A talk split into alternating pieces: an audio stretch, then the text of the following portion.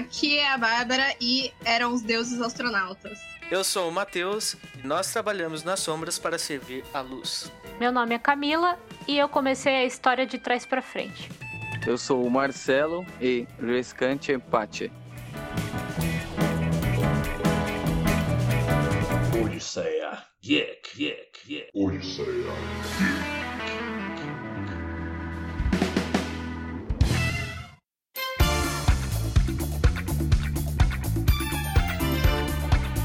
aí?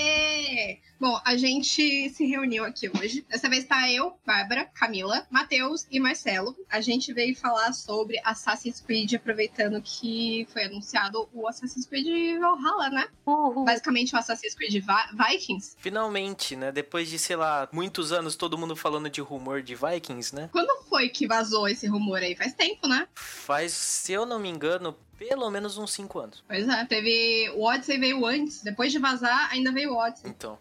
Teve um vazamento muito forte, né, em um jogo da, da Ubisoft, que é o The Division 2, né? Tem uma fase lá, uma missão que você tem que é, executar, e é dentro de um museu, e lá vinha um pôster, né, como se fosse de um teatro, e tinha um, um certo rei, né, com uma roupa meio de vikings, né, do tema, e ele tava, ele tava segurando a, a maçã do Éden na mão, né? Então era um indício forte de que seria é, no tema nórdico por conta do, do pôster estar escrito Valhalla, né? Então era aí que ficou forte mesmo, né? Os rumores. Não, os rumores sempre são fortes porque nunca vaza errado da Ubisoft. Nunca vaza uma coisa errada. Se vazou é porque vai sair. E, É. tipo, todo Assassin's Creed vaza. Impressionante isso. Todo Assassin's Creed vaza. Parece que é intencional, né? Eles falam assim, opa, ó, é esse Não tema. pode ser, não é possível. Não é possível isso.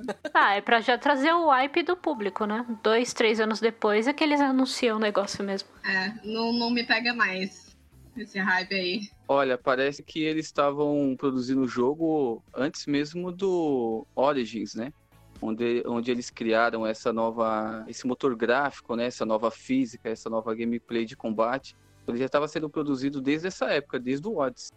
Ou desde Ah, o é. Origins. Eu acho muito estranho, porque como é que eles iam trabalhar um motor gráfico diferente, uma física diferente, ao mesmo tempo já trabalhar um jogo que era três pra frente? É muito estranho isso. Bom, se eles estão trabalhando faz tanto tempo, pelo menos 4, 5 anos, a chance de vir bugs é bem menor, né?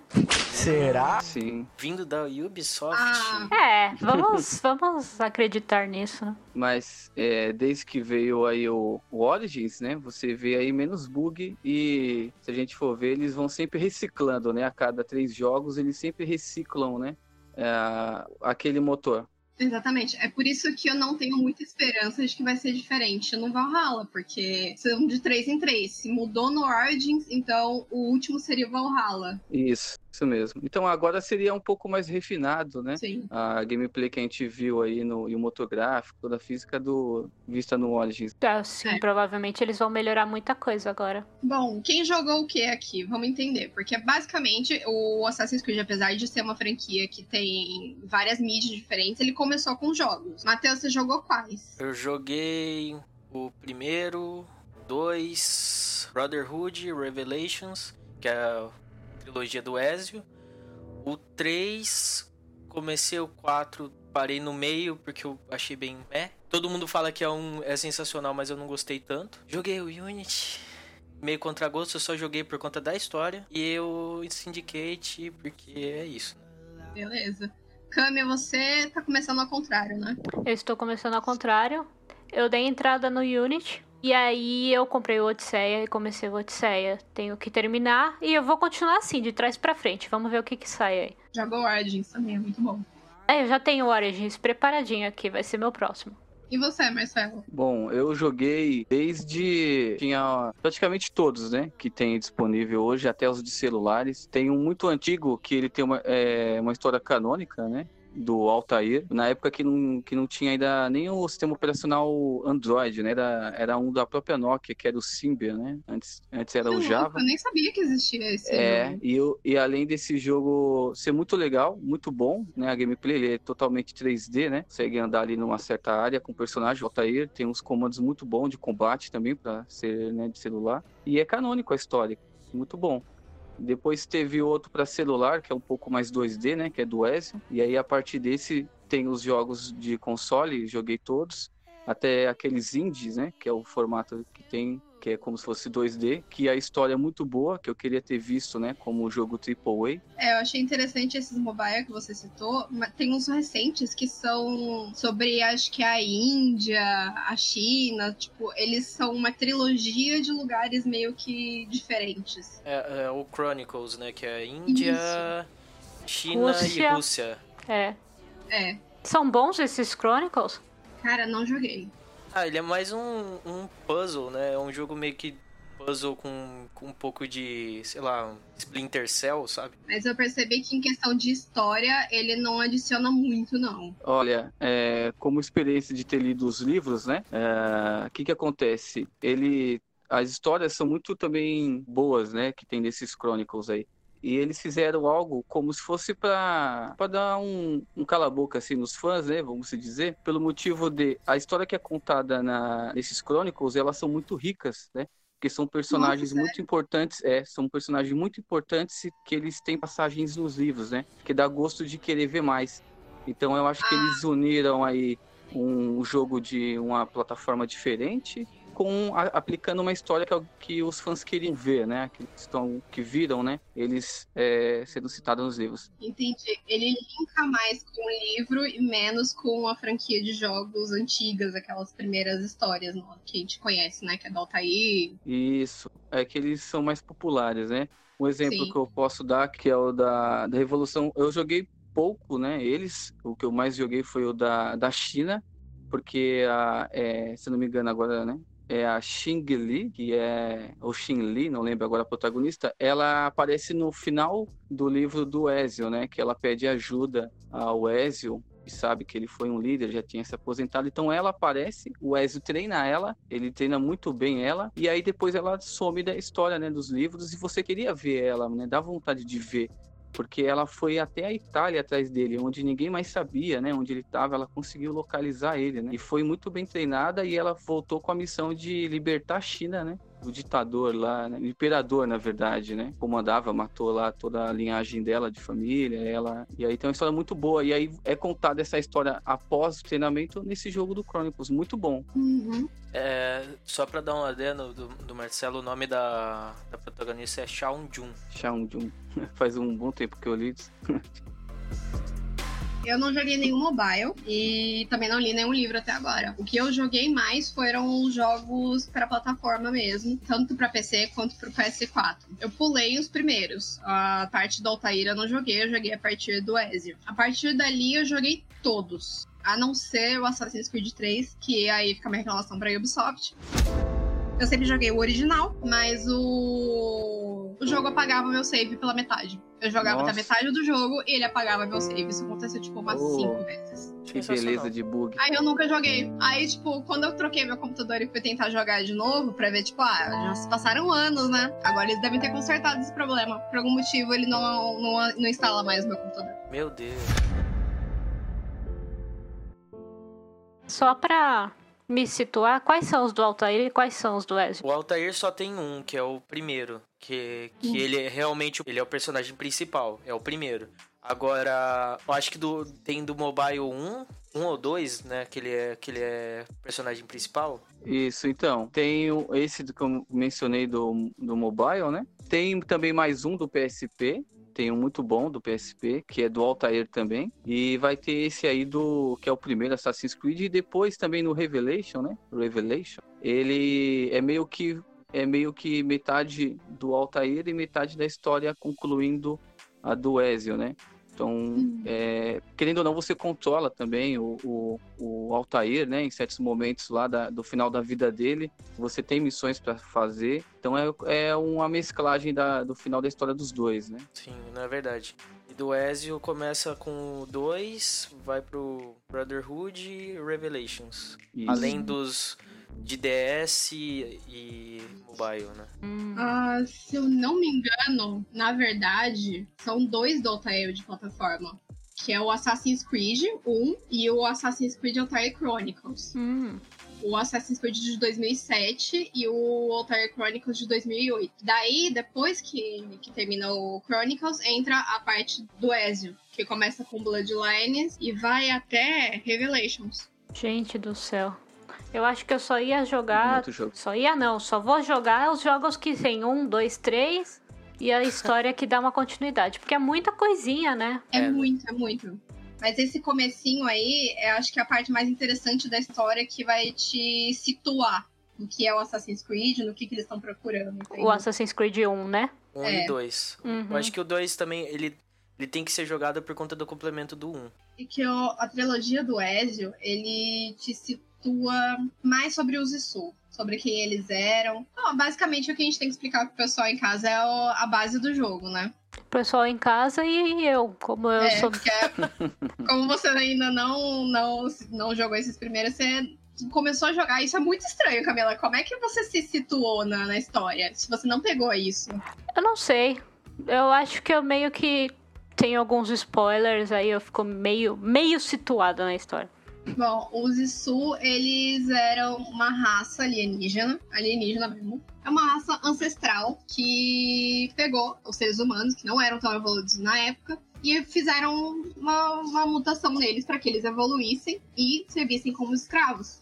E eles mantinham os seres humanos sob controle com essas máquinas, que ficaram conhecidas como as peças do Éden. Então, eles, eles tinham poderes diferentes, mas, por exemplo, ele controlava as vontades dos seres humanos, enfim.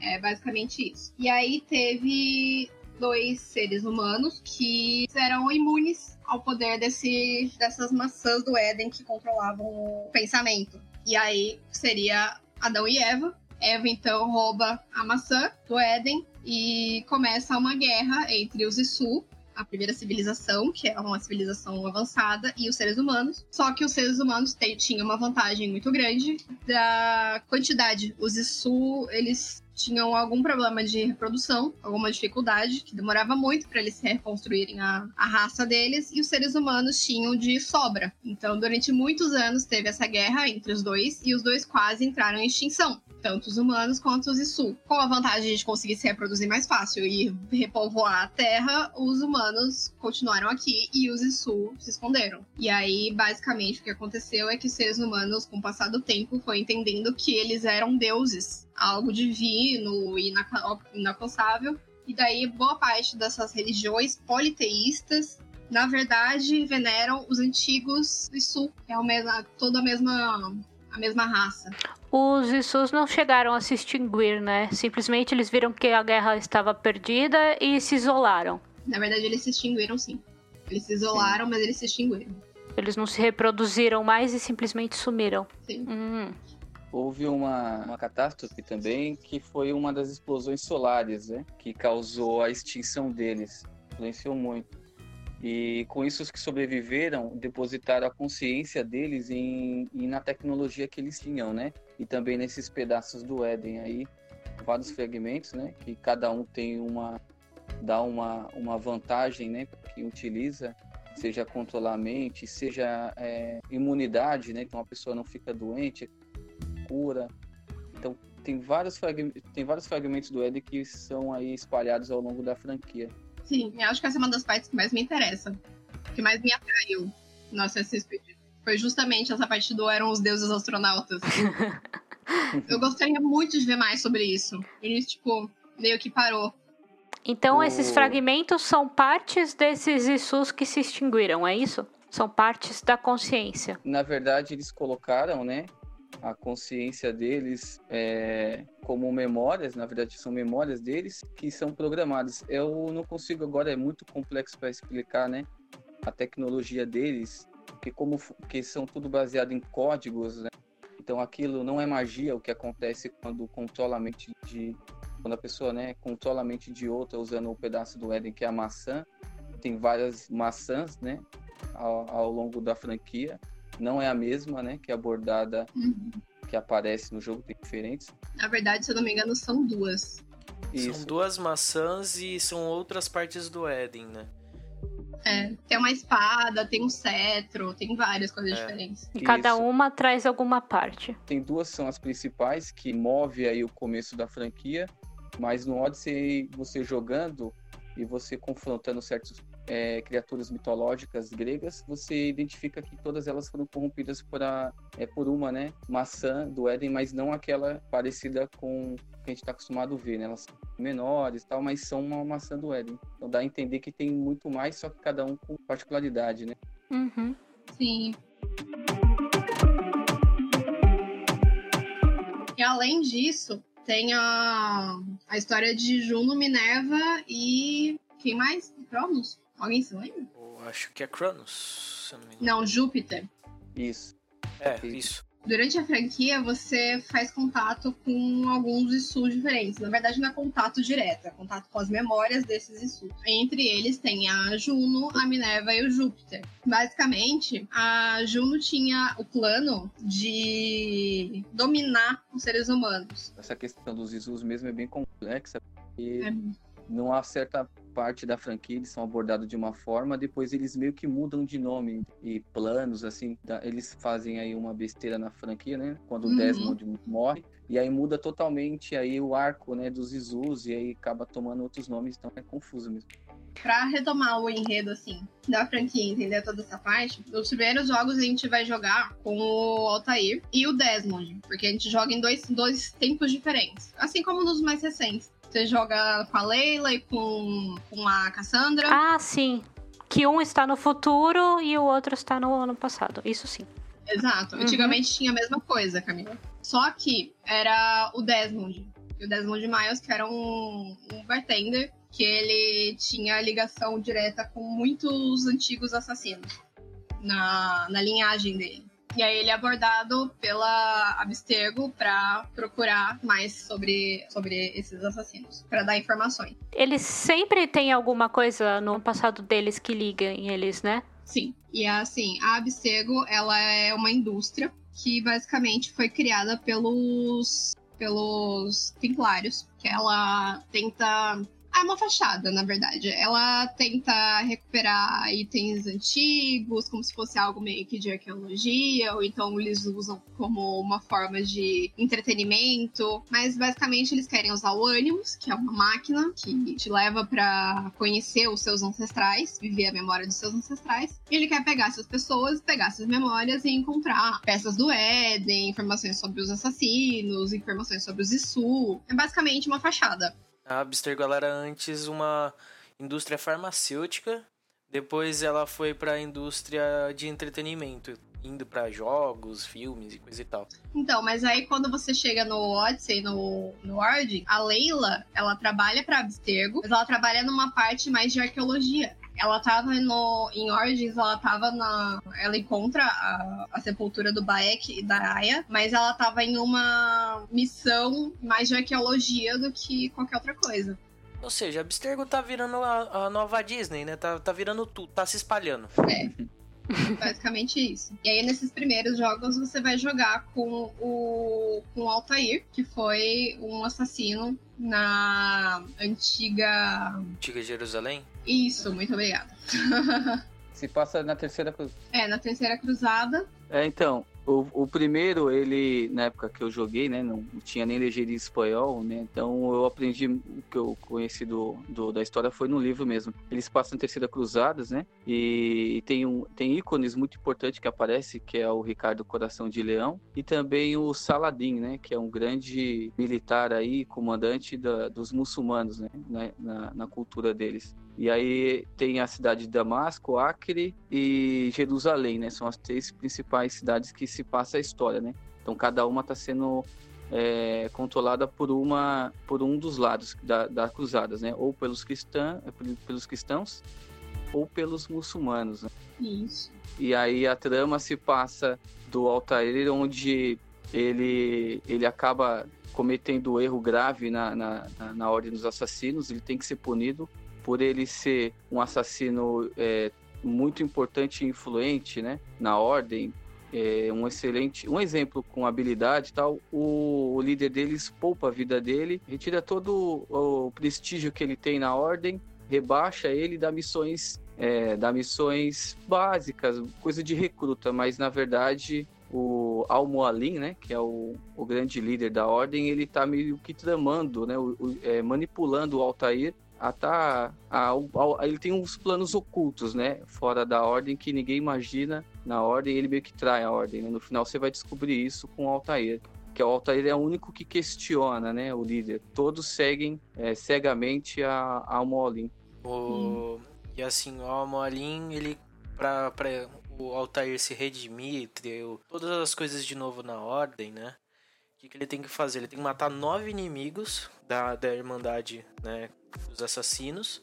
Sendo eles, tipo, desde um comerciante do, do mercado negro de Damasco até o, o líder da Ordem Templária. Então, são nove inimigos bem, bem assim, facinhos, sabe? De matar. Isso aí me faz muito lembrar o que rola hoje em dia, né? A base do, do Assassin's Creed que virou é você matar os membros de um culto, né? É. Ah, eu, isso me lembrou do Odisseia, né? Que tem todo o culto. Uhum. Isso começou pelo, pelo Origins, Camila. E aí o Odisseia foi meio que igual. Entendi. Virou meio que a base do jogo. É, é uma história paralela, né? Uhum. Tem a história principal e tem a história paralela que é o clã, vamos dizer assim. Para você, Camila, que for aí jogar o Assassin's Creed primeiro, uma das maiores críticas do jogo era isso, porque, como foi mencionado, né, tem os alvos e cada um, a forma como vai fluir a gameplay é você andar, né, tentar ouvir conversas para tentar achar a localização, né, para tentar, na verdade, localizar o alvo e é algo meio que maçante. Então você sempre vai repetir nos métodos para tentar localizar o alvo, não é como hoje em dia, né? Você vai jogar aí os Assassin's Creed e já para você localizar o alvo é muito mais simples, alguém já te dá informação, né? Antes era mais assim, rouba alguém, tenta no meio da praça lá, escondido. E é, é sempre isso, é meio maçante. Você não tem o alvo, né? É, nos primeiro. Avançar. Você não tem o alvo muito bem definido, né? Isso, é. Não, e assim, em questão de jogabilidade, não tem nem o que discutir. Uhum. Assassin's Creed evoluiu loucamente. Não tem nem como comparar. Porque os, esses hoje em dia dão um rodo de jogabilidade nos primeiros. É, e o pessoal que não jogou fala que não tem a questão do stealth, sendo que continua tendo stealth. Sim, tem sim. É a base, né? Tem problema falar de spoiler? Não, acho que a gente já falou tudo que podia falar de spoiler dos antigos. Além do mais, gente. É, é do, do primeiro você já deu todos. Os primeiros, os primeiros, gente, de 2007, faz muito tempo. É porque eu, ah, como eu mencionei que o Almolin estava manipulando o Altair, todo mundo achando que era uma atitude de, de piedade, que, o que ele fez com o Altair, né, de poupar a vida dele. Na verdade, ele é, ele existe, na verdade, esses nove alvos foram o que entraram no templo, se não me engano, de Salomão e descobriram, né, os pergaminhos lá que tinham segredos sobre mesmo a maçã do Éden. E, na verdade, o tempo todo, se não me engano, estava com Almolim e ele queria eliminar tipo provas, eliminar testemunha. Então ele queria ficar com aquele artefato só para ele. E é onde ele coloca o Altair para estar tá executando esses alvos. Só que ao longo da, da jornada do Altair, ele é confrontado, né, por argumentos contra seus alvos e aí ele vai ficando na dúvida e no final ele descobre que o décimo alvo, que na verdade para ele não existia, mas existia, era o. A maçã do Éden, assim como um anel em Senhor dos Anéis, ela, ela é dito que ela corrompe as pessoas. Hum. Então, às vezes, o, o assassino foi lá, pegou a maçã e tinha boas intenções, mas ele acaba sendo corrompido por esse objeto e ele começa a querer usar para ter poder. Então, na, na verdade, o Marcelo tava falando era em questão de, tipo, esses nove alvos que o, o Altair precisa matar são todos do, da Ordem Templária. E o Almoalin, que é o cara que, que é, tipo, o mais fera de todos da, da é, Ordem Assassina.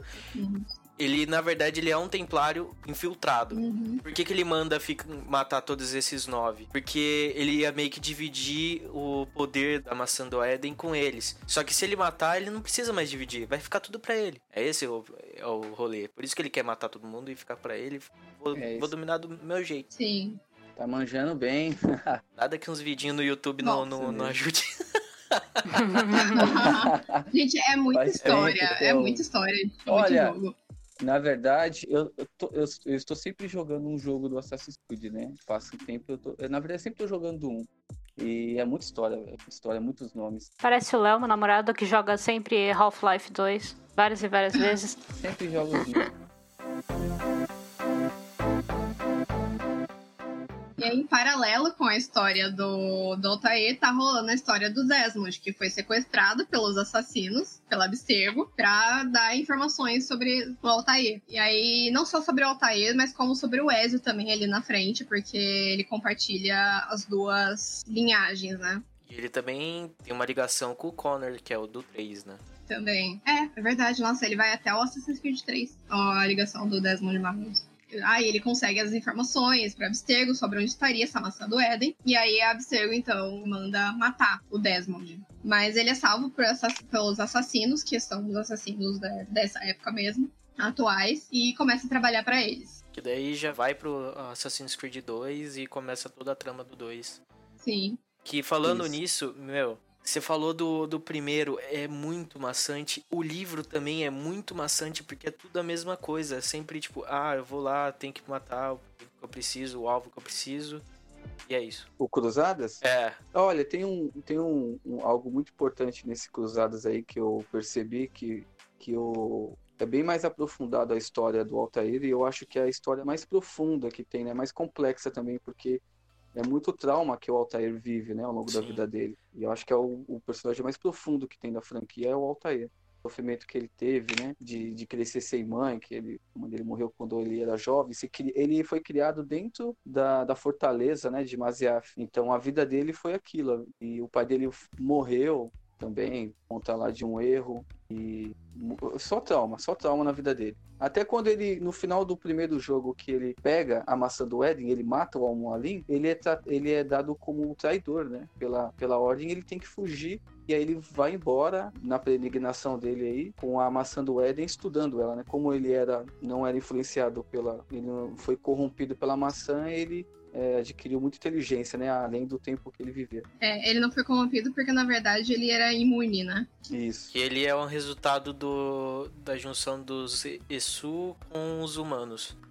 Basicamente porque Adão e Eva eram imunes É. à, Isso. à maçã, era porque eles eram meio que um cruzamento das duas raças. Sim. Assim como a Cassandra é no Assassin's Creed, Assassin's Creed Odyssey. Porque é a mistura entre os Isus e os humanos. Sim. Por isso que eles Sim, são Que imunes. atualmente humanos, eles, eles não eram imunes, mas os que eles eram misturados da raça, eles realmente não tinham, não tinham efeito. Hum, que são todos os, os assassinos. Protagonistas. E olha, eu vou te falar, em questões tem de protagonista, tal, história, eu acho que os protagonistas dos primeiros Assassin's Creed são mais profundos. Tem uma história mais interessante, eles são mais profundos, você se conecta melhor com eles. Isso aí é, uma, é um 10 a 0 na- nos, nos mais recentes. Não vou puxar sardinha nem Verdade. nada, mas o do Ezio é o melhor. Sim. Questão de história. É, tipo assim, o Ezio, ele, é, ele, é, ele tem uma personalidade atraente, ele é muito carismático. Muito carismático. Mas eu vou te falar que até o que mais me atrai, o que eu mais gostei, no final das contas, foi o do Black Flag, o Ah, Edward. Nem a pau.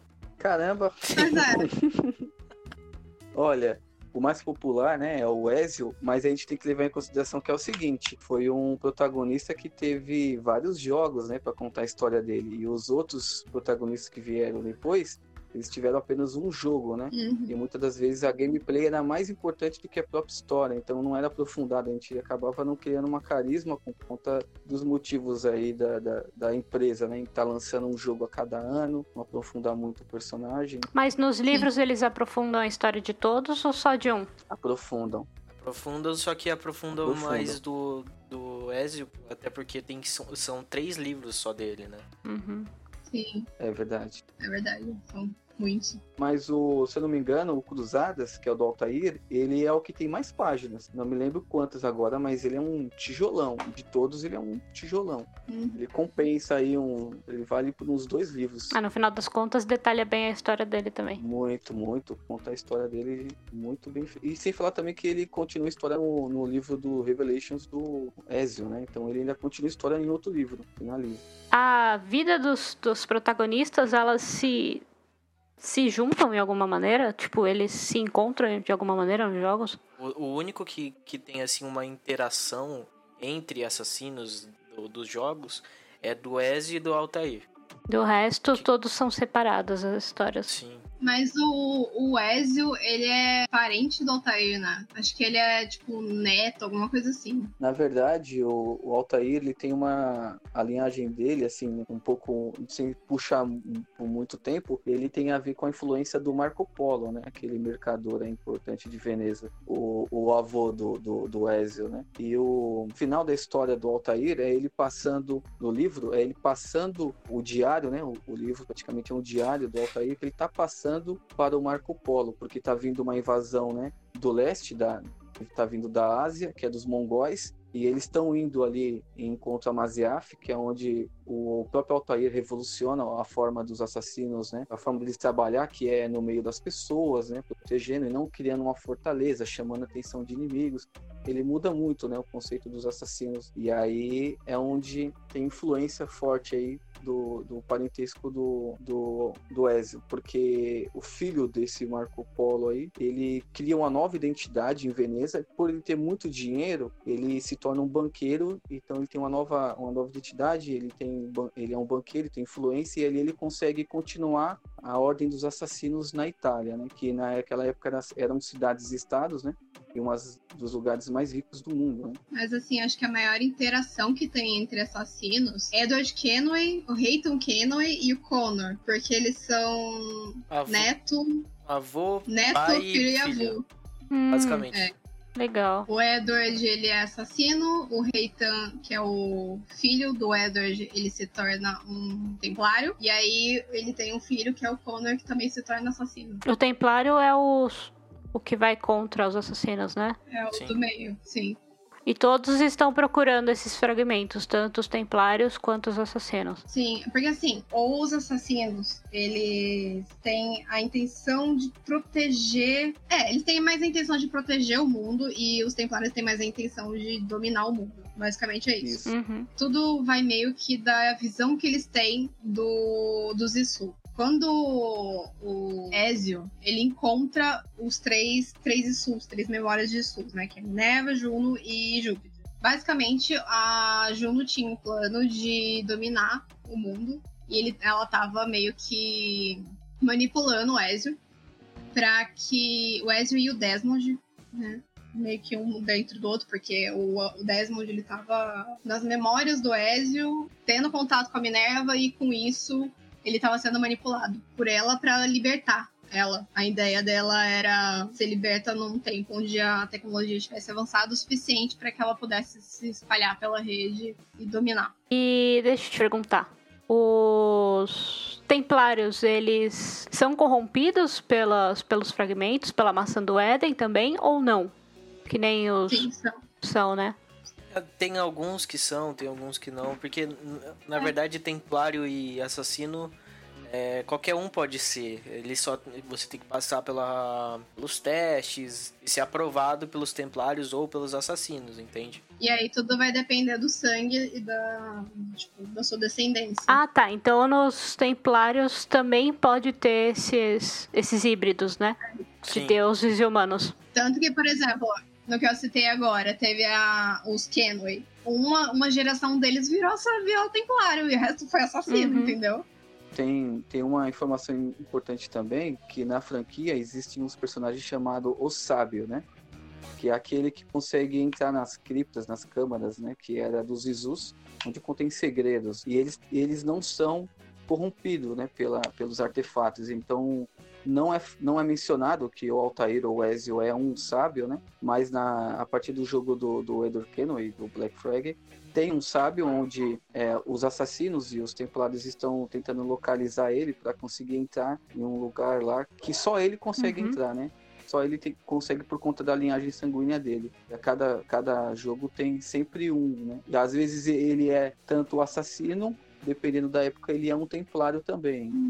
Até mesmo no, no jogo do Altair, o Papa, né, o Rodrigo Borgia, ele se achava o profeta, né, que ali não se chama, não usava ainda, não se chamava o sábio, né? então ele, ele identificava como o profeta. E é onde ele luta com o Altair pelo, pela massa do Éden. Ele também tem um cetro, né? Que é, é uma arma que deixa ele com, é imune né, a qualquer dano. E é onde o Altair briga com ele. Ele consegue vencer o Altair. O Altair não, Ezio. Ele pega a maçã do Éden, só que ele é corrompido pela maçã do Éden. Então ali o, o Altair, o, Ezio identifica que ele é o tal do profeta que tanto o Rodrigo Borgia achava que era, né? Por conta dele ser o Papa. E aí essa é a trama do, do Altair né? no Assassin's Creed 2, que é a, a treta do Papa com a família do Altair, né? do auditório. Fora que tem os Médicos e várias outras famílias aí que são muito importantes só para meio que encerrar a parte do Desmond, ele estava sendo o tempo todo é, influenciado pela, pela Juno, acreditando que ele estava salvando o mundo de uma explosão solar, uma segunda explosão solar que iria extinguir o mundo inteiro. O plano dela era se espalhar e voltar a escravizar os seres humanos. E aí, em um certo ponto, no final do jogo, o Desmond ele tem duas opções. Ele liberta Juno e permite que os humanos sejam novamente escravizados, ou ele permite a explosão solar. Então, e não liberta Juno. E aí ele escolhe, então, libertar a Juno e acreditar que os seres humanos teriam mais chances de tentar se libertar dela do que se livrar de uma explosão solar. E aí rola a explosão e o Desmond morre. Até o momento nós acreditamos que ele morre, porque existem vários, várias pistas nos jogos seguintes de que ele não teria morrido, mas só pista mesmo nunca mais foi citado sobre ele. Ah, nunca mais falou nada sobre o personagem, né? Infelizmente. É, e a gente ficou na dúvida porque jogaram essa isca pra gente, a gente mordeu e tá até agora esperando saber. Hum, cadê, né? Pelo amor de Deus. Sabe o que é triste? É que quando você jogava os Assassin's Creed na época, você odiava quando se passava no tempo presente, né? Que era o Desmond, porque era chato. Você queria voltar para a época dos assassinos ali, né? Que estava sendo lembrada pela Animus. E aí, depois que você acostuma ele, você engole ele, né? O Desmond, todos esses jogos aí. E aí, quando você aceita ele, ele vai e morre. E aí você fica puto, né? Caramba. Não, ele não só morre, mas eles te deixam um mistério gigantesco na mão que eles não resolvem. É, e aí eles fazem uma cagada. E aí é uma cagada tremenda que todo mundo aí que acompanha Assassin's Creed, né, desde, desde o começo, assim, fica perdido e porque não, não faz sentido o que eles fizeram, esse fim. Nem nos deram, livros tem porque, isso? Na verdade, não acaba. Não, não falam do Desmond. Na verdade, os livros, Hum. na- nos livros não menciona o tempo presente, é só o que é passado no Ah, é só a história É só, dos na assassinos. verdade, é a história dos personagens Uhum. mesmo, isso. A história Entendi. de cada um. Uhum. Às vezes é um, é um diário, um documento. E eu sou uma pessoa que é muito atrai- atraída por mistério. Pronto, aí me ferrou. Me ferrou, porque eu não consegui mais parar de jogar. Uma coisa que me, inter- que, que me intriga nos, nos Assassin's Creed é a questão histórica mesmo, né? Porque, meu, mostra, por exemplo, na trilogia do Ezio, tem o Leonardo da Vinci, tem o, o Maquiavel, tem muitas figuras muito importantes. Cara, você fala, meu, é sensacional essas coisas. Eu não sei se isso acontece no, no Origins e no, na Odisseia. No Odisseia tem sim. Tanto que Tem? tem, o Leônidas, que é um Nossa. dos. Nossa, Dos tem grandes. Leônidas, tem Sócrates, tipo, tem, Aham. tem um monte. É. Nossa, Cleópatra. É, Então, eu, eu- como eu não sabia, eu não falei. Porque eu tenho medo de falar alguma besteira. Mas Não, eu acho todos eles sensacional. têm isso, e é sensacional. tem escultores famosos no Odyssey também, que Uhum. influenciou a arte. Assim como o mapa, né? Tudo bem, tudo bem caprichado, né? Eu fico É. pensando o que, que vai ter no Valhalla, né? Eu, eu tô maluco. Ragnar, Ragnar é a certeza. Não, tem que ter, cara. Ah, É que Ragnar é um mito, né? É um É, mito Ragnar da é um cultura norte. Mas exi- eh, existiu o Ivan Boneless, né? Que é o filho do, Uhum. do, do Ragnar Sim. na série. quero né? ver o Bjorn. Mas assim, o Ragnar, ele é assim como o Rei Arthur. Não existem provas. De que ele não existiu, né? algumas- É, entendeu? Uhum. Mas existe a possibilidade de ter existido e existe a possibilidade de não ter existido. Por exemplo, o Rei Arthur, o pessoal realmente acredita que ele existiu, porque teve uma época em que muitas pessoas se chamavam Arthur. Normalmente o que fazia-se? Ela nasceu uma criança menino, eles dão o nome do rei como uma forma de homenagem. E aí eles meio que chegam à conclusão de que houve uma época em sim que houve um rei Arthur e que faria sentido que essas lendas seriam provenientes desse rei. Mas aí mistura entre lenda e realidade. E a mesma coisa o Ragnar. Assim como a Lagerta também, que foi baseada em uma grande guerreira viking, né? Então.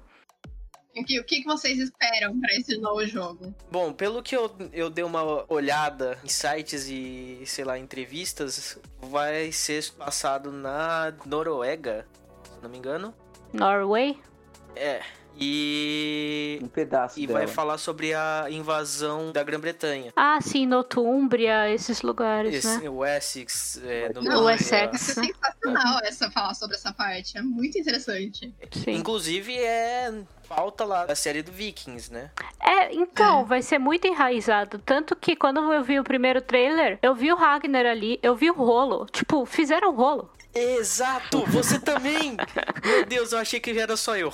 Não, fizeram o rolo. Aquele cabeludo, a cara é igual. É, é, é o Rolo. Ah, É o Rolo. aquele é o. Foi, foi falado que ele é o pai daquele Eivor, né? É Eivor? o Eivor, é. Que também pode ser uma É, mulher. Então viu? ele é o. E pode? É, você. A história é a mesma, não é que nem no, no Odyssey, que, tipo, histórias diferentes. É a mesma história, só que você pode jogar com uma mulher ou com um homem. Será que o protagonista vai ter alguma coisa a ver com raiva? Porque o nome é muito parecido. Eu acho que não. Essa questão aí de ter é, é, sexos de- opostos, né, para se escolher, eles não, não disseram como que vão aplicar isso, mas falaram que qualquer um que você escolher será uma história canônica do universo de Assassin's Creed, né? E ninguém entende o que eles vão fazer. Pelo que eu andei pesquisando, eles até agora utilizaram de trailer, né? Utilizaram marketing com a versão masculina por conta de uma de que eles tiveram de estatística do Odyssey que mais de é, uns 55% é, jogaram com a versão masculina, né? Então eles identificaram que a versão masculina é o que mais agrada o público. Então eles focaram no início do marketing deles com a versão masculina para depois jogar a versão feminina. Aí é a questão de estratégia deles, Se né? você pensar, 65% é bem baixa a diferença, viu? É, mas eu vou ser muito sincero. muito pouca. Eu vou ser muito sincero, de todas as pessoas da minha faculdade que jogaram o o Odyssey, todos jogaram, todos jogaram com a, com a Cassandra. É, eu tô jogando É, com todo ela. mundo que eu conheço jogou com a Cassandra. Eu, inclusive, Caraca. muito homem jogou com a... prefiro jogar com a Cassandra. Eu escuto isso direto e isso parece que só eu joguei com, com o Meu Alex. irmão começou um usuário Alex. no mesmo jogo com o Alex. Então ele tem a versão dele e eu tenho a versão dela. Que basicamente eu acho que é a mesma história. Não é, é. a mesma Eu- história. Na, na Uhum. verdade, tem, tem É. coisas chaves que são diferentes. Hum, É, mas são, tipo, pequenos detalhes. Na história total, Ah, isso- é a É, mesma não. coisa. é que na verdade um é de cada lugar, né? É, A Cassandra é, da- é de Esparta ou é o contrário? É que a Cassandra, é que como você joga com ela, você joga o lado da história dela. Quando você joga com ele, você joga com o lado da história dele. Sim, Então, Mas, afinal, são, é- se divergem. Uhum. é. Quem você escolher é a criança que foi jogada do. do, do- que não foi jogada do É. uhum, Porque tem o bebê e tem a criança, né? sim. Assim, na história dele, E ele vê ela sendo a- jogada pelo penhasco. né? Isso, e aí ele vai lá confrontar também o pai, né? Só que uma coisa que eu, eu não tive interesse de ler os livros por, por um- pelo motivo de ter escolhas no jogo, né? Então, pra mim, não faz. Pelo menos eu não vi interesse de ler o livro por, por esse motivo. Se você cria a sua história no jogo, já é uma história ali que não. Eu não, eu não li, eu não sei como que eles fizeram pra resolver isso nos livros, porque você pode escolher matar um certo eh, personagem importante, matar seu próprio irmão, matar sua própria mãe, né? Realmente, Então não faz são sentido. escolhas que definem isso, são escolhas que definem a Ah, sua história. Então você sim. cria a sua história, guarda ela pra O você. livro, ele provavelmente segue uma linha e aquela linha pronto, né? Isso, porque a- o personagem canônico é a Cassandra, não é o Alex. O Alex. Uma linha que eles podiam ter seguido, por exemplo, quando eles foram fazer a versão do livro, do Unity, eles fizeram a visão da Elise. Não, é a- Isso, não era a visão do Arno da história, era a Do visão Arno. da Elise. isso. Eles poderiam ter, poderiam ter feito bom. algo parecido com esse, mas não. Tem, Uhum. Inclusive, a gente não tava nem falando mais do Unity nem do Syndicate, né? Pra vocês verem como esses jogos ficaram. Como tipo. Olha, então, ó, Tem, um, tem algo que a Camila tinha perguntado antes em relação à influência dos personagens, né?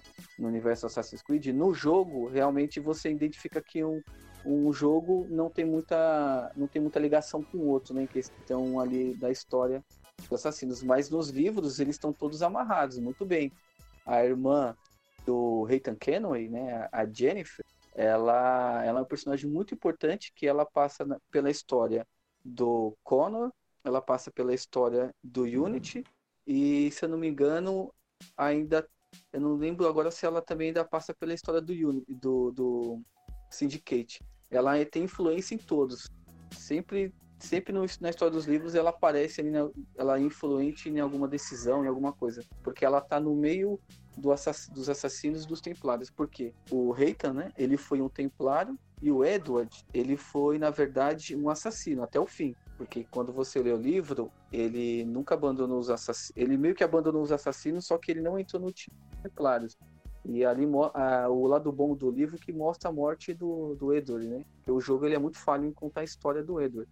Já começa ele como um corsário, mas o livro conta a história dele desde quando ele era uh, camponês, né, com a família dele lá, mostra como ele entrou para a vida de corsário. Ele era um perdedor, né, diferente do que a gente vê no jogo, um, um malandrão, um espertalhão. Ele é totalmente perdedor, sofreu muito para depois ele mostra como ele conheceu Barba Negra. Então, os livros ali do arco do Barba Negra, Billy começa... the Kid. É, Billy the Kid eu achei sensacional. Muito bom ele é uma mulher que se disfarça, né, de, de, de homem para não ser, é, para não ser é, rejeitada, né? Então, desde o, o Black Flag até o Syndicate, eles têm ligações, viu, com os personagens. Sim. Porque o, o tempo que se passa, né, entre eles não é muito. Então, ali tem personagens que ainda estão vivos. Em Syndicate, você chega a passar pela casa do Edward. Isso. É porque a questão é um tempo corrido, né? Não é um tempo muito longe entre um e outro. Então eles vão se encontrar de alguma maneira, né? Isso, isso. E uma coisa interessante que você vê nos livros também, essa questão dos templários, que tem os temp a Ordem Templária da França, a Ordem Templária da Inglaterra, né? E tem ordem templária em tudo que é região, né? Nos impérios. Então, e uma e umas às vezes estão tramando contra outras. Teve que entre eles brigam, né? Nos livros você consegue identificar isso. Sim. Ah, legal. Até porque a Elise ela vai, né? Pedir ajuda para outros templários, né? De, da região lá do, da, Ingl... da... da França. Da, da Inglaterra, né? Da, é, ela tá na França, mas ela pede ajuda para para a Ordem Templária da Inglaterra, e na verdade ela descobre lá que eles estão tramando contra. contra já estavam tramando contra o pai dela, né? Que o pai dela era um líder, um grão-mestre né, dos Templários, que criou o Arnaud, que o pai do Arnaud foi morto né, por um assassino. Tem uma. Ou por um, por um templário é, que era um assassino renegado, que é a história do Rogue, né? Que é onde acaba a história do Rogue, começa a do Unity. É, ele tem sempre uma, um, um, pequeno elo aí que vai levar um assassino ao outro. Levando em consideração aí essa, essa parte do início do, dos assassinos, a gente chega na grande mudança, última mudança que teve, que foi o Origins, né? Que ele mudou completamente a jogabilidade, o gráfico, e aí ele mudou inclusive a, essa parte de como jogar você começou a ter que caçar membros de uma ordem que deu início aos Templários. E em questão de mecânica, você saiu de um, um jogo basicamente stealth, com pouca sensação de RPG em si, para um jogo com skill tree absurdas. E com, com, níveis assim. Se você tem dois níveis de, de diferença, você já tem uma dificuldade absurda para matar. Então é, eu acho, acho que teve um. Vamos dizer assim. Muita gente falando que ah, virou RPGzão, ficou ruim, não é mais aquela questão de ah, é. stealth. Mas eu acho que, meu, acrescentou assim, muito no jogo. De qualquer forma, não dá pra você sair correndo pra cima, matando todo mundo, que você vai se ferrar legal. Você precisa ah, ser lógico. stealth de qualquer forma. Tem que ter estratégia, é lógico. É, então. Tem essa questão. Abrir um leque de formas de matar, você consegue ir pro combate, mas não é esperto ir de cara pro combate. Ainda mais quando você tá lidando com alguém com um nível parecido com o seu ou um pouco mais alto. Você sempre entra num lugar onde vai ter muita gente, né? Você não entra num lugar onde vai ter só você e outra pessoa corpo a corpo. Se você for com É. uma pessoa corpo a corpo, vai vir mais gente pra cima de você.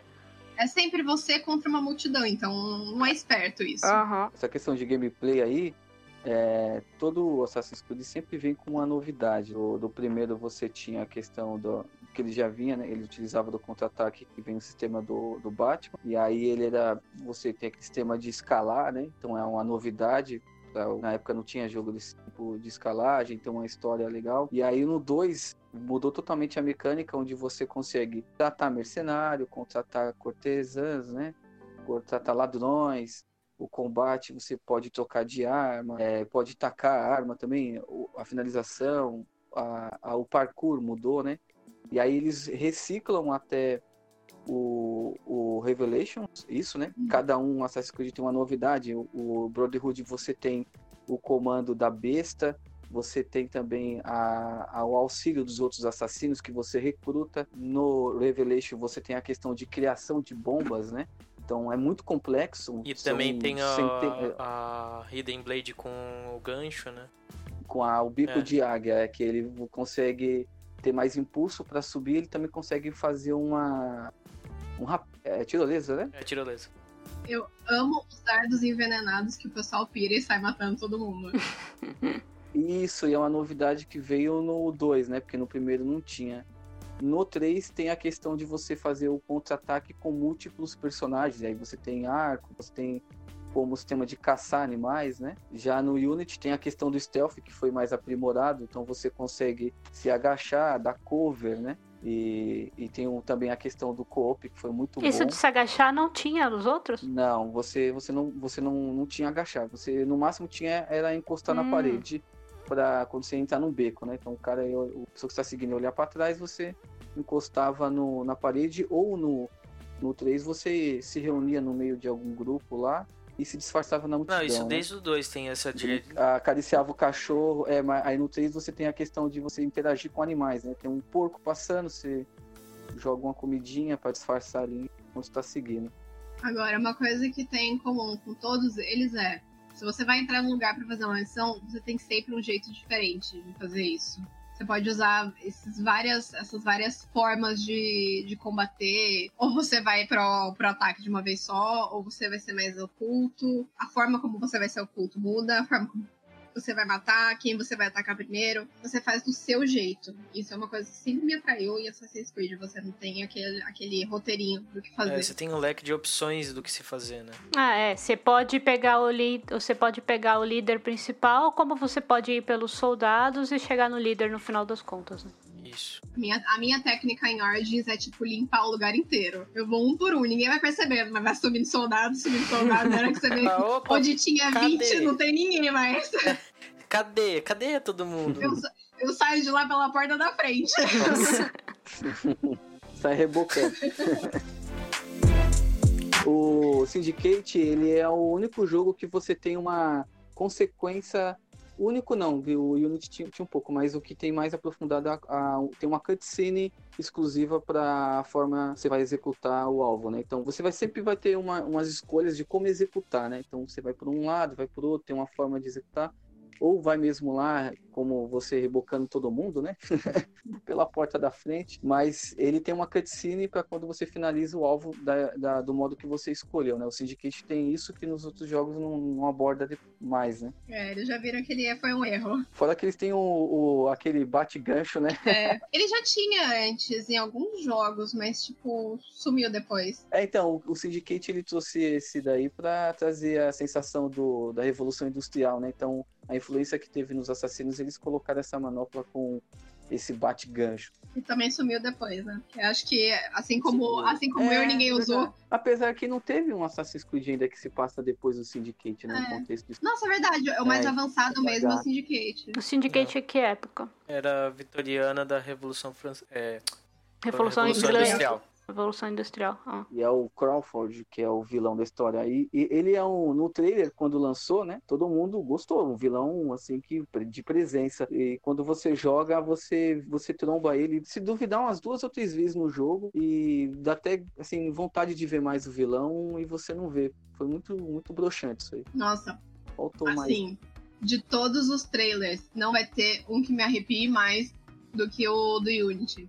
Que era toda aquela sensação de revolução e tal, dos assassinos, com aquela música Caraca. do Everybody Wants to Rule the World, com a Lorde cantando. Nossa, é sensacional aquele trailer. Inclusive, você falando do Unity, eu, eu acabei esquecendo de comentar. O Unity, ele é o mais rico e mais fiel em questão de parkour. Eles pegaram, tipo, É, é pessoas muito mesmo. eu, não, eu não sei se eles fizeram motion capture, mas eu acho que, que ele é o mais fiel e todo mundo fala isso. Em questão de Uhum. parkour. Realmente. Salto, mesmo escalar. não, salto de fé é muito fiel mesmo, né? Não, tirando à isso, né? Você também tem que ter um- uma suspensão de descrença aí, né? Hum, Aquele salto de fé que você pula do alto de um prédio, cai numa carroça de feno e sai sem as pernas, porque você nunca mais volta a andar. É. Perfura pulmão, quebra as pernas, fêmur, tudo.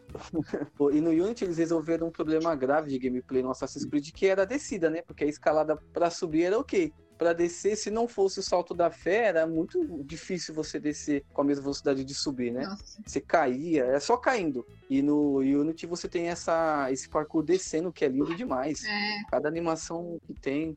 Eu lembro que foi adicionado. Normalmente você tinha que correr em direção e apertar em algum lugar pra você ir subindo. Mas não tinha uma opção de você apertar algo pra ir descendo. É, isso mesmo. No, no, no Revelation até tem uma, né? Uma forma assim, mas o máximo que eles chegaram foi o que tem no Revelation, que é o gancho, né? Que você consegue meio que se posicionar pra descer. Só isso, mas a descida continua sendo uma dificuldade. Nesses daí, a descida era se jogue. E acho que isso possibilitou uma interação muito maior com o mapa, com o cenário, do que Nossa, que era antigamente. Antigamente você às vezes queria subir num lugar que você não poderia. Agora, verdade. qualquer lugar, tudo que você quiser explorar, você consegue. Em, em questão do Valhalla, o que, que vocês acham que, sei lá, o que, que vocês acham de tudo do jogo? O que, que vocês esperam dele, meu? Eu espero uma história boa, que é, é uma época sensacional. Pra você falar sobre os Isul também é sensacional, porque a, a crença deles também era politeísta. Uhum. Então ele dá uma brecha muito grande.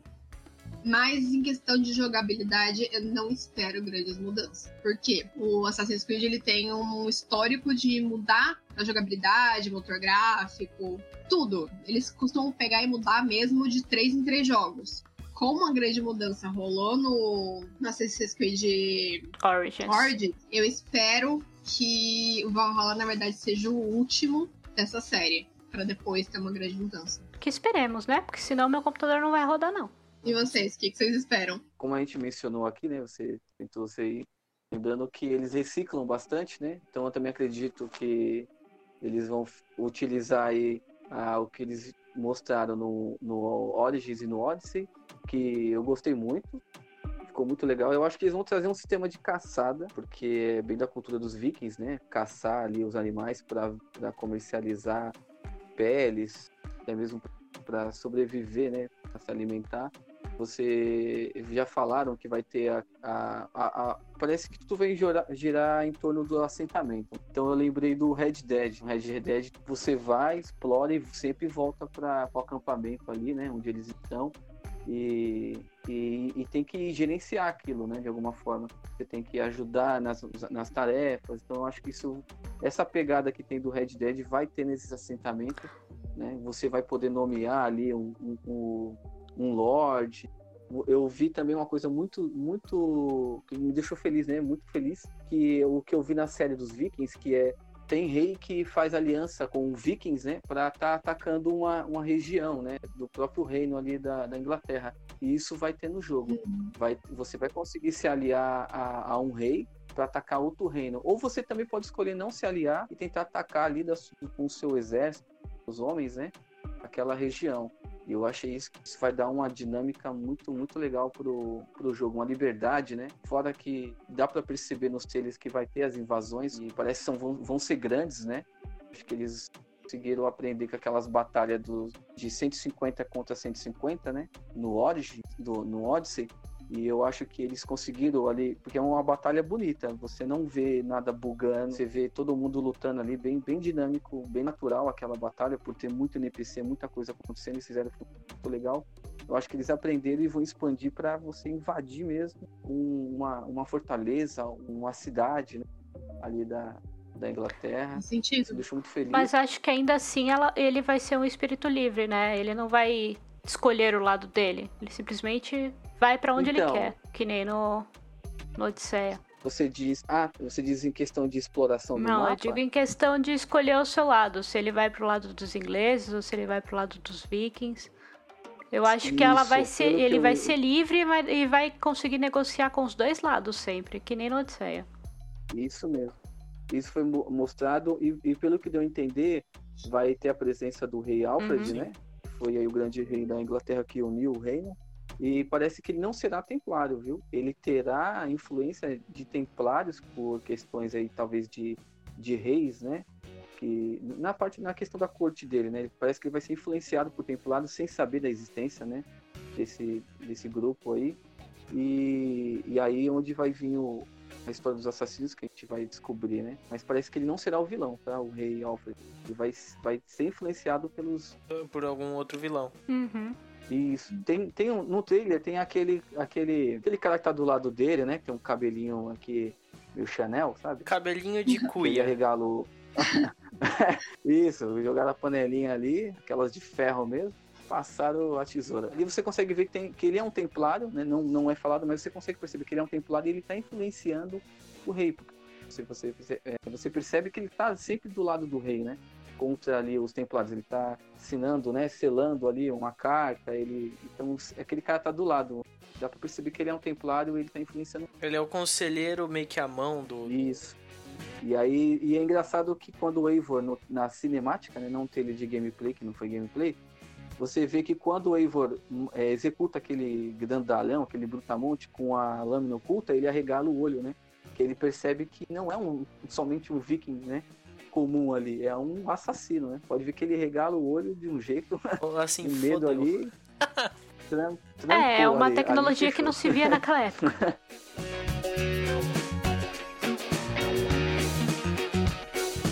Galera, eu, eu vou falar uma coisa sincera. Depois de todos os Assassin's Creed eu falando, cara, por que, que não coloca na parte de cima pra não ter que arrancar o dedo fora? Ou correr o risco de decepar a mão fora? Olha lá, apareceu. A Raiden Blade, é verdade, que- eles finalmente mudaram ela. Colocaram pra cima, depois de todos. Ó, ó, eu vou falar algo sobre isso. É, é apresentado pra gente a primeira vez, né? No primeiro jogo Assassin's Creed, que você tem que tirar o anelar. Só que aí depois vem o Da Vinci, né? Com o códice que foi feito ali pelo, pelo Altair, né? Porque ele estava ali explorando a massa do Éden, então ele cria os códices, né? Que é espalhado aí pela Europa, depois também no, no Istambul. E aí, na questão do, do, do Da Vinci, ele decifra e é onde ele até brinca com, com o Ezio, né? Finge que vai tirar o dedo do Ezio, mas na verdade ele ajusta a manopla para não mais ter que tirar o anelar. Só que aí, só no Origins, a gente descobre que foi um erro do Bayek em ter utilizado a manopla é, na parte de baixo, né, do antebraço. E aí ele acaba acidentalmente arrancando o dedo, e aí quando ele cria a Ordem dos Assassinos, ele meio que vira um ritual, ele tem que cortar o dedo de cada um. Ah, eu, não- eu não quero ficar aqui que nem trouxa, então eu vou falar que é, é parte do ritual. É, e aí, depois quando você joga no Odyssey, tem os DLC lá do primeiro assassino mesmo, porque o Odyssey não é a história do assassino, é a história praticamente dos Izus, né? E aí no DLC lá que tem o primeiro assassino, ele utiliza a manopla na parte de cima, como o Eivor no trailer, né? Então você vê que é o jeito certo de usar. Todo mundo tá usando errado, e o Eivor tá usando o jeito certo. Ele quer se exibir ali, mas ele tá usando, ele tá usando o jeito certo. Essa mancada do Beck é tipo assim, parece meu pai, sabe? Que foi fazer a barba, errou e, tipo, usou bigode a vida inteira, foi fazer a barba, errou e falou que ele só queria mudar. É tipo, a cara do meu pai é fazer uma merda e falar que, ah, não, é parte do ritual. Então, então só, só um momentinho. Você quer me dizer que o- todos os assassinos, desde o 1, têm usado a porra da Raiden Blade errada? Sim. Você tá de brincadeira. Sim. Eu não lembro agora o nome dele. Foi que ele tem no DLC do, do Odyssey, né? E ele mata lá o imperador lá de, da Pérsia, que lutou no, na Batalha dos 300, né? Ele que executa. E era o irmão dele, né? Leônidas. Como que é o nome Então- daquele. Não, o, o imperador persa, Ah, que é o da, até da, da, da história. É. Isso. Ele é irmão do Chester. O Rodrigo Santoro. Ô, Marcelo, só uma pergunta. O assassino que você falou lá que começa a usar a Raiden Blade certa é o Darius? Isso, Darius, ele mesmo. Primeiro assassino. Ele foi o primeiro, não foi o Bayek. Então, Darius, né? Ele foi o primeiro assassino, na verdade. Então você vê no Odyssey, a gente jogando a gameplay, a gente percebe que é, é porradeira, né? O negócio. É um tanque, né? O, o Alex ou a Cassandra. E aí nas missões que você acompanha o Darius no, no Odyssey, você vê o próprio Darius explicando pro, pro protagonista como se comportar, né? Numa missão. Então você vê ali desde naquela época você já começa a ver sinais de como os assassinos é, se comportavam, né? E ali ele utilizava já a manopla em cima do antebraço, da forma correta que deve se utilizar. É, é incrível como eles conseguem usar a porcaria da Raiden Blade errada durante quase dois séculos. Mais de dois séculos. Não foi tipo uma pessoa, tipo, eles passaram isso, essa sacanagem, em frente durante dois séculos. E ainda virou como um ritual, né? Corta o dedo e usa o negócio aí, ao É. contrário. Corta o dedo, vambora, é isso aí. O Bayek, o Bayek é foda. o cara errou e falou, não, é assim mesmo, eu não tô errado, eu não tô errado. Arranca o dedo porque é a forma certa. Eu tô errado? chegou nele e falou, "Mas isso- erro. Eu acho que foi ele, então, ele que inventou isso, de falar o seguinte, alguém deve ter chegado e falou assim, já, já pensou utilizar por cima? Aí ele, não, não, não, não pode, é, vão perceber a gente. Ninguém vai perceber a gente de manto branco, de touca, mas se tiver aqui por cima do antebraço, vai É, perceber. andar com a roupa totalmente diferente do resto. Um monte de equipamento nas costas. Com Não. armadura, cheia de equipamento. Ainda mais quando você joga o Odyssey, porque a Cassandra e o, e o, e o Alexis parecem, tipo, dois armários andando. Uhum. Nossa. Não, Eles não passam desapercebidos. Isso sempre me incomodou no Assassin's Creed, sabia? Porque você tem a questão da notoriedade e parece que, independente da forma que você está parecendo no carnaval, né? Você está no carnaval. E ninguém identifica você guarda nenhum. E parece que no, no Valhalla terá influência a. A vestimenta, o- né? Que você está vestindo isso. Então você vai entrar numa cidade como um assassino, vão reconhecer você na hora, não precisa você nem fazer nada. Opa, o inimigo tá ali. Eu acho isso que falta no, muito nos jogos. Eu mesmo jogando, a minha gameplay eu faço, eu tenho o costume de trocar de roupa. Porque é muito estranho você fingir que tá andando na cidade totalmente vestido ali. Eu acho de falar que não é só Assassin's Creed, não. A maioria dos jogos fazem isso. É. Eu acho que o único que eu joguei que realmente influencia muito a roupa que você tá usando é o Fallout. Eles realmente levam em consideração. Verdade.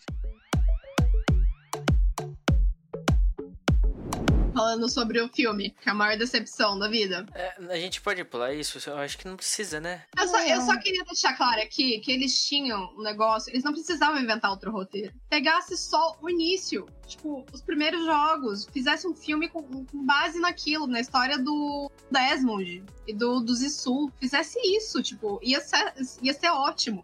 Ou fizesse do Ezio, do Altair, de qualquer um. Tava tudo pronto. É, não, eles, eles tiram, tiraram uma história do rabo deles e colocaram ali, tipo, não tem nada a ver. Eu acho que eles queriam ali criar um novo Desmond. Tive a impressão que eles queriam tirar- ti- é, criar né, um novo Desmond, mas o final foi cagado. Pra mim, No final foi tudo É. cagado. Desde o começo. Não, então, eu, eu, eu meio que fui aceitando ali o que estava acontecendo, porque se a gente. Eu não sei se vocês leram aí os quadrinhos, tem quadrinhos muito bons, e eles. Os quadrinhos são o que aborda o tema atual. Um exemplo, os jogos você tem pouca exploração do que, dos acontecimentos no tempo atual, né?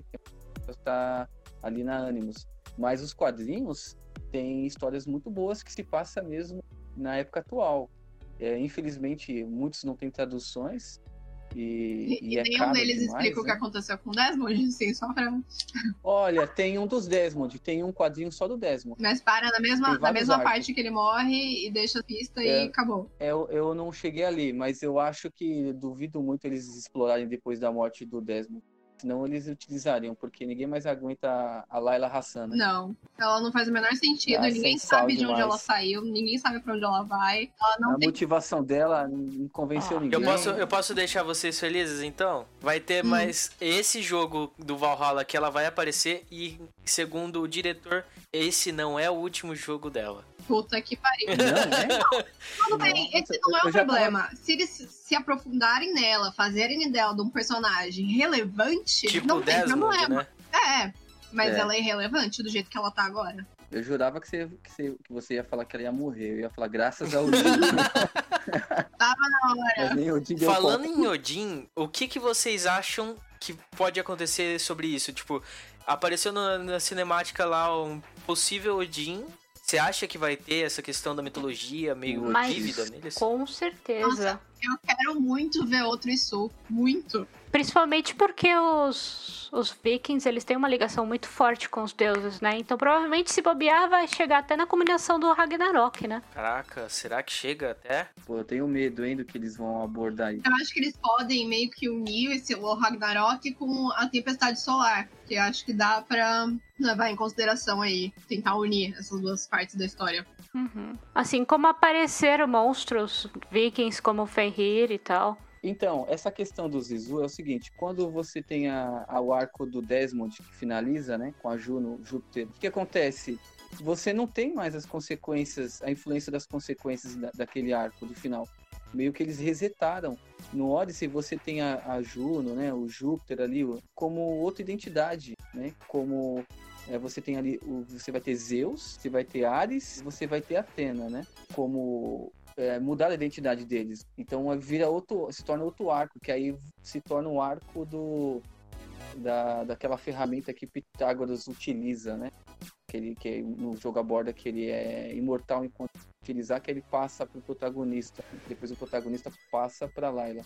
Sim. É, mudou totalmente o arco. Uma coisa que eu percebo na sua fala é que, assim, a gente tem muitas histórias separadas sobre Assassin's Creed. E é muito fácil virar uma salada e uma coisa não explicar a outra e a gente ter histórias que não batem. Por isso que foi uma grande decepção o filme não ter sido bom e o filme não ter aproveitado direito o que acontece em, em todas essas plataformas de Assassin's Creed, em todas essas mídias. Que às vezes você tem outra história que não bate com o resto, ao invés de eles unirem tudo de uma vez só.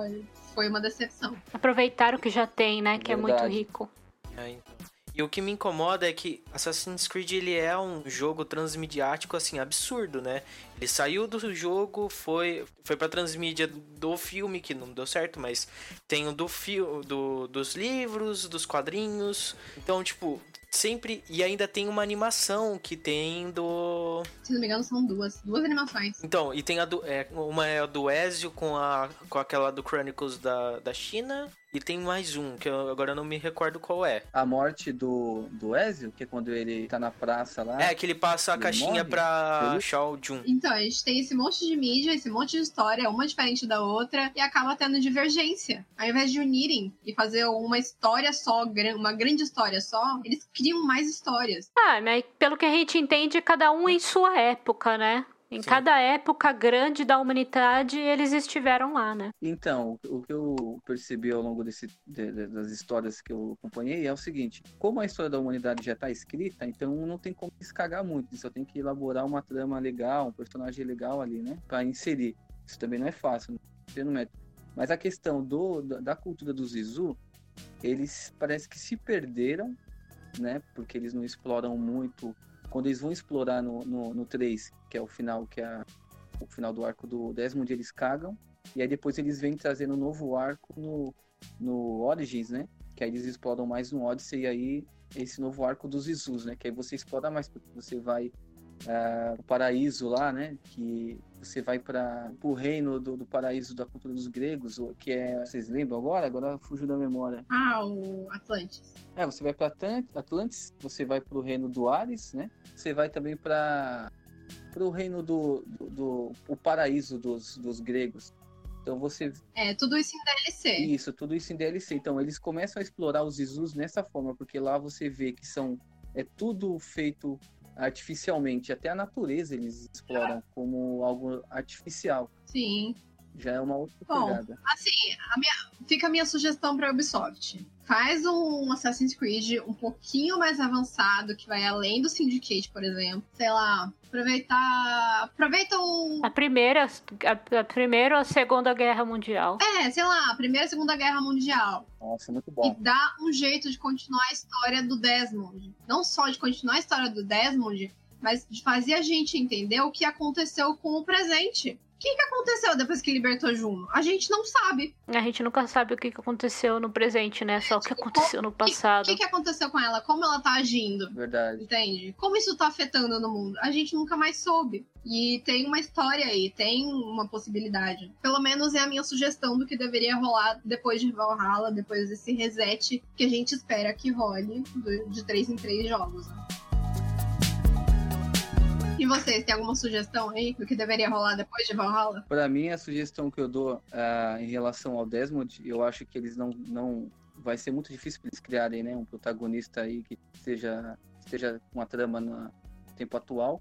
Então, eles, eu acho que eles deveriam aproveitar o que eles fizeram desse reboot da, da questão dos Isus, né, novo arco, e trazer o Desmond de volta de alguma forma, porque é, conseguimos ver ali quando você viaja para outros reinos em Odyssey, né, que ah, eles manipulam o DNA e até mesmo a vida. Então eles poderiam trazer de volta aí o Desmond de alguma forma. Em questão de, do, do Valhalla em si, eu só quero ver Vikings, eu quero ver menos Izu. Não quero ver Layla. Não, nem Layla. Só Ragnar, só sangue, Ah, machado. eu acho que essa junção dos deuses sempre vai ter que existir, né? Principalmente em uma cultura onde é tão fácil ter isso, né? É tão presente na vida deles. Porque para os vikings, os deuses, os deuses têm a ver com, com cada coisa. Tipo, o mar tá turbulento é porque um deus tá chorando, ou porque um deus tá muito bravo, sabe? Então não tem como tirar isso dos deuses deles, porque tá muito enraizado. Eles podiam, assim, no mínimo, pegar e fazer a Layla descobrir alguma coisa sobre o Desmond e, tipo, dar um final pro arco dele. Nossa, trazer ele de volta. trazendo. É, não, e trazer às vezes no, na questão do presente, ela, através dela, mostrar como tá se desenvolvendo a, essa dominação de Juno. Tem algo muito importante que a gente não mencionou, que é o seguinte, a gente tá falando no tempo atual, né? Ele, a questão da, do ânimos, né? Até no arco do Desmond, você tinha um critério de só quem é ancestral, né? É, ou seja, você tem a, a sua linhagem sanguínea e tem o seu ancestral, que aí, através da ânimos, ele vai decodificar o seu DNA e através da memória você vai conseguir né, é, viver a memória do seu antepassado. A partir do Black Flag, é onde o Desmond não existe mais, onde eu falei daquele reboot. O que, que eles fizeram? Eles criaram uma nova Animus, né, onde qualquer um pode é, rever a memória de qualquer pessoa, né? Basta você entrar como seria o entretenimento, né? Que eles criaram aí, como foi mencionado aqui, que eles eram uma empresa farmacêutica de fachada, então eles criaram uma empresa de entretenimento e é onde eles identificam também pessoas que são ancestrais, né? Onde eles prendem, né? Exploram ali o DNA daquela pessoa. Então, tem uma coisa que para mim cagou demais, que é o que a Layla, ela consegue rever, ela não é, é- é- ela não tem linhagem de assassino nem mesmo ali do, pelo menos é mostrado, né, no começo do da, do, do, do Alexis da Cassandra, mas a partir de, é, que, que ela acha um, um, um objeto que foi tocado por eles, então ela consegue ali ter um fragmento do DNA deles, ela consegue rever a memória. Isso, então se você pegar um exemplo, você acha aí numa tumba ou qualquer coisa de exploração de arqueólogo, acha um objeto de um certo, uma certa pessoa que viveu naquela época, através daquele objeto ele consegue é, extrair o DNA e aí ele consegue implantar isso num, num, numa Animus portátil, né? Porque é meio que portátil, a Animus que já tem ali no, no, na, na- no arco da, da Layla.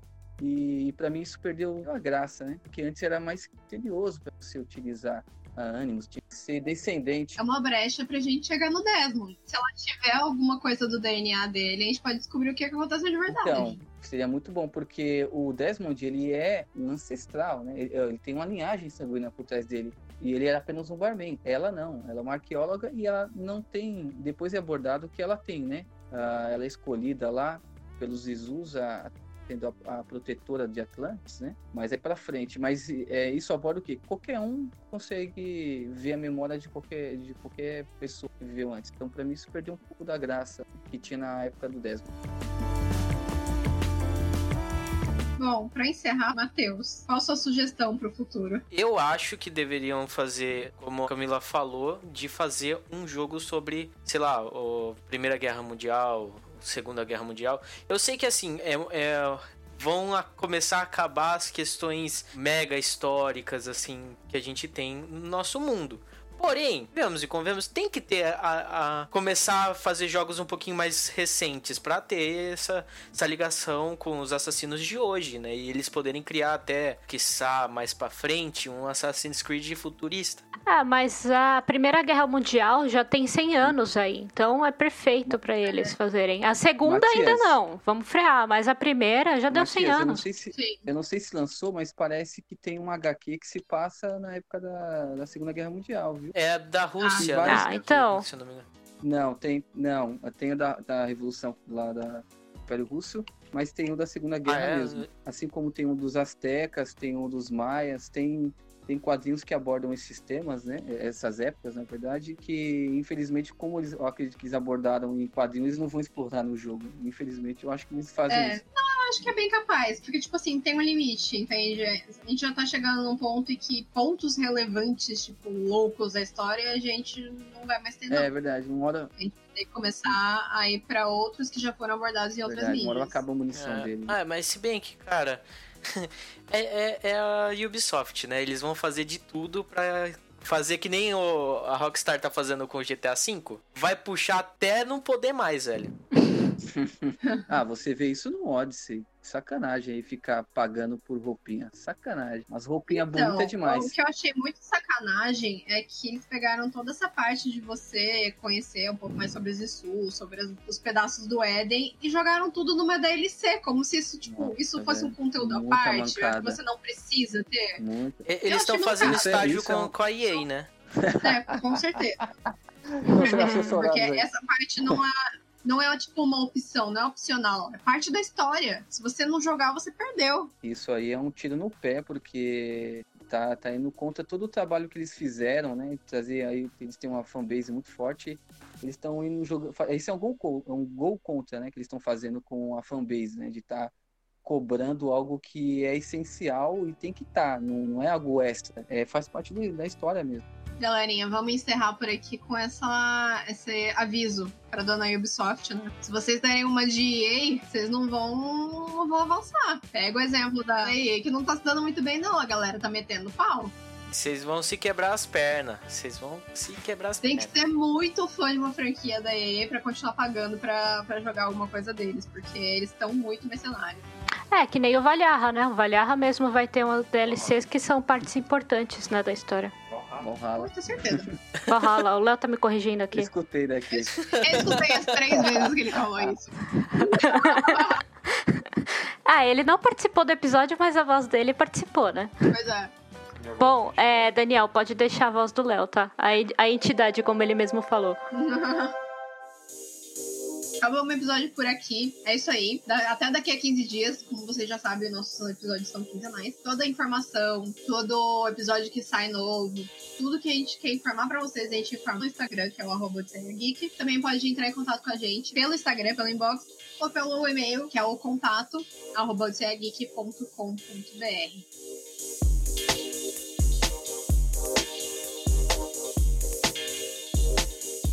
Odisseia yik. geek, geek. Odisseia yik.